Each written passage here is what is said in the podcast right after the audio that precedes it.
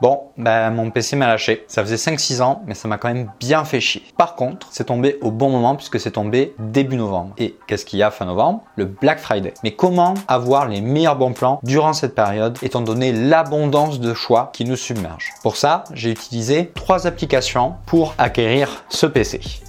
La première, ça va être Deal Labs.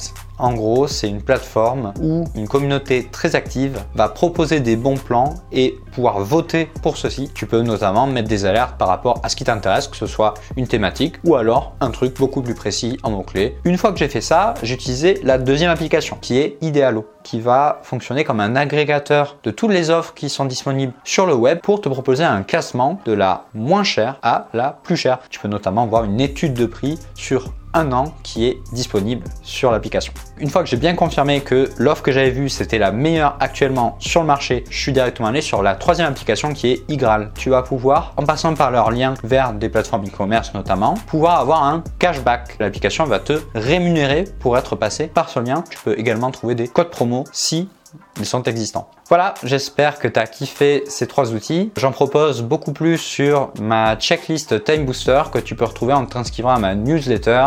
Le lien est disponible dans la bio.